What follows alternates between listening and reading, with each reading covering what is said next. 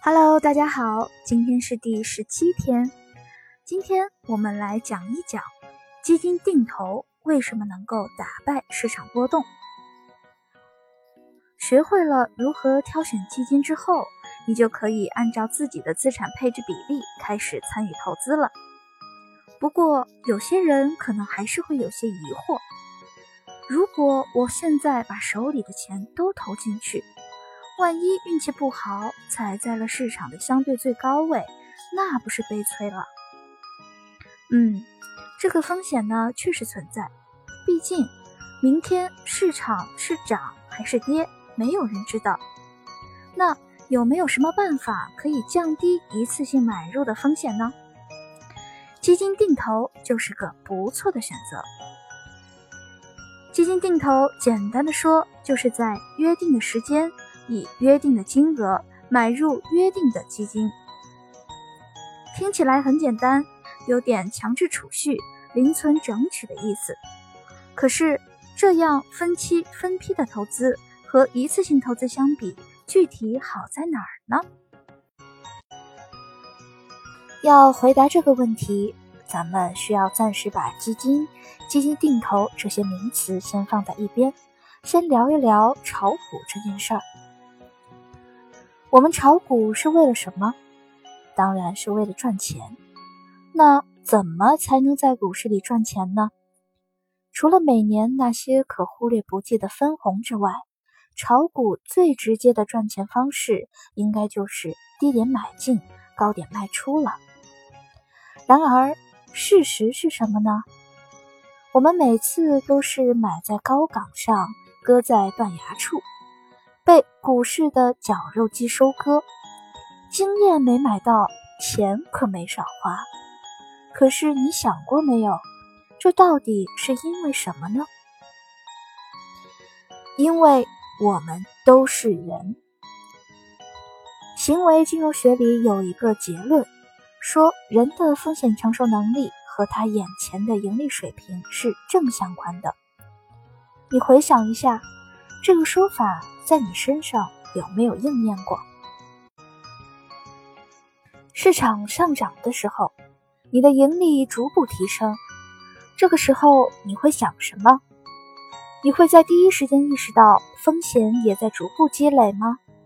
不会，大部分人这时候的想法一定是：哇，赚了这么多，真是太棒了！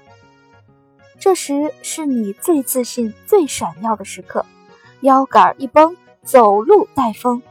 这个时候，你怕不怕下跌？你不怕，因为你的盈利可观。即使出现市场回调，你也会对自己说：“没关系，不过是今天少赚了点而已，总体还是盈利的。”然后第二天，市场短暂回调之后继续上涨，你会再对自己说：“看吧。”我就是这么厉害。而当市场继续上涨的时候，如果你手中还有可投资的资金，你会怎么样？我投资这么有眼光，放着钱不用，岂不是浪费了我的才华，错过了赚钱机会？拿来继续投。于是你在更高的点位加了仓，成本也随之被拉升。不过。碰巧你遇到了一波牛市行情，随着盈利的增长，你越来越自信，也越来越激进。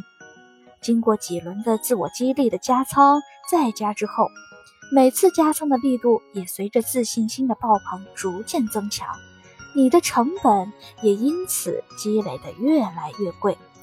直到有一天，市场不断的聚集的风险开始释放。股票开始出现下跌，最初你不以为然，因为你的盈利足以覆盖这刚刚开始的下跌，所以你没有做任何操作。再跌，你开始有点怀疑；又跌，你心想是不是要卖一点，保留住胜利的果实？犹豫的时候，它继续又跌，直到跌破了你积累的已经不低的成本，出现亏损。心疼自己的本金损失的同时，你又变得越来越保守，越来越害怕，但又回想着自己过去的辉煌，有些不死心。在等一等的自我催眠中，终于心理防线被跌破，直到最终做出了一个艰难的决定：我不玩了。最终割肉离场，全剧终。本来想的好好的“低买高卖”四个字，最终虽然都实现了，但是顺序被调换了，变成了高买低卖。进场的时候想赚钱，离场的时候只赚到了两个字：赚过。冷静之后，我问问你，你恨下跌吗？岂止是恨，简直是深恶痛绝。但是，股神巴菲特曾经说过：“你去超市买东西，希望标价更贵还是更便宜呢？当然是便宜。而如果证券交易所就是一个大超市，股票就是超市里的货品，你难道不是应该希望股票降价吗？因为这样你才买得到便宜货呀。”说的好像也很有道理，只可惜。绝大部分的股民没有巴菲特这样的心态。那究竟怎样的战术才可以帮助我们战胜心魔，让我们在低位时有勇气多买一些，在高位时有理智少买一些呢？做定投啊！我来给你算笔账。假设你每个月用三千元做定投。当时基金净值是一块五，那么第一次入场的时候，你买到了两千份的份额。可惜你运气不佳，买了就跌。第二次扣款的时候，基金的净值跌到了一元，于是这次你买到了三千的份额。第三次扣款的时候，基金的净值跌到了五毛钱，这次。三千元买到的是六千份的份额，那这三次定投下来，你的基金的成本是多少呢？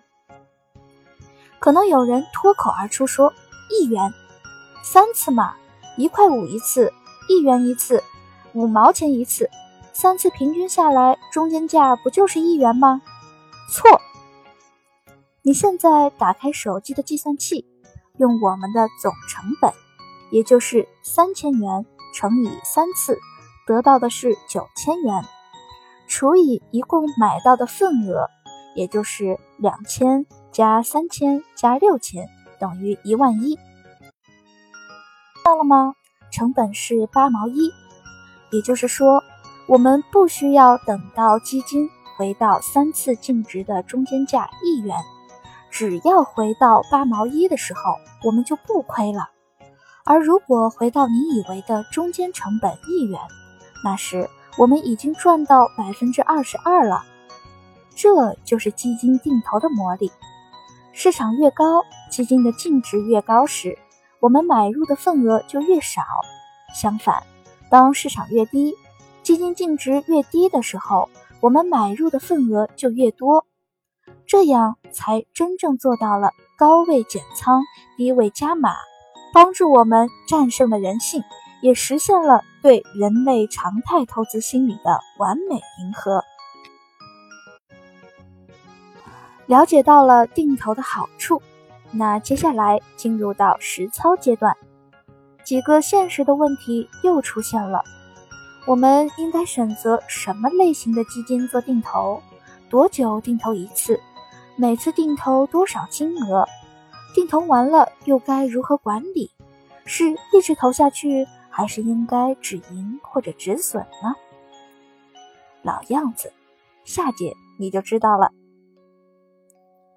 第十七天的总结：普通的个人投资者大多不具备市场分析的能力，很难对未来的趋势做出判断，同时又极其的容易受到投资情绪的影响。盲目的追涨杀跌，导致投资收益不佳。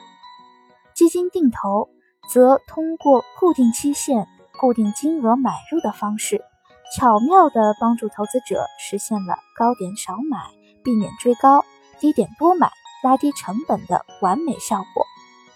市场总有涨跌，只要我们在熊市低点时，通过基金定投积蓄了足够的本金，就不愁牛市来临的时候现抱佛脚套在高岗上了。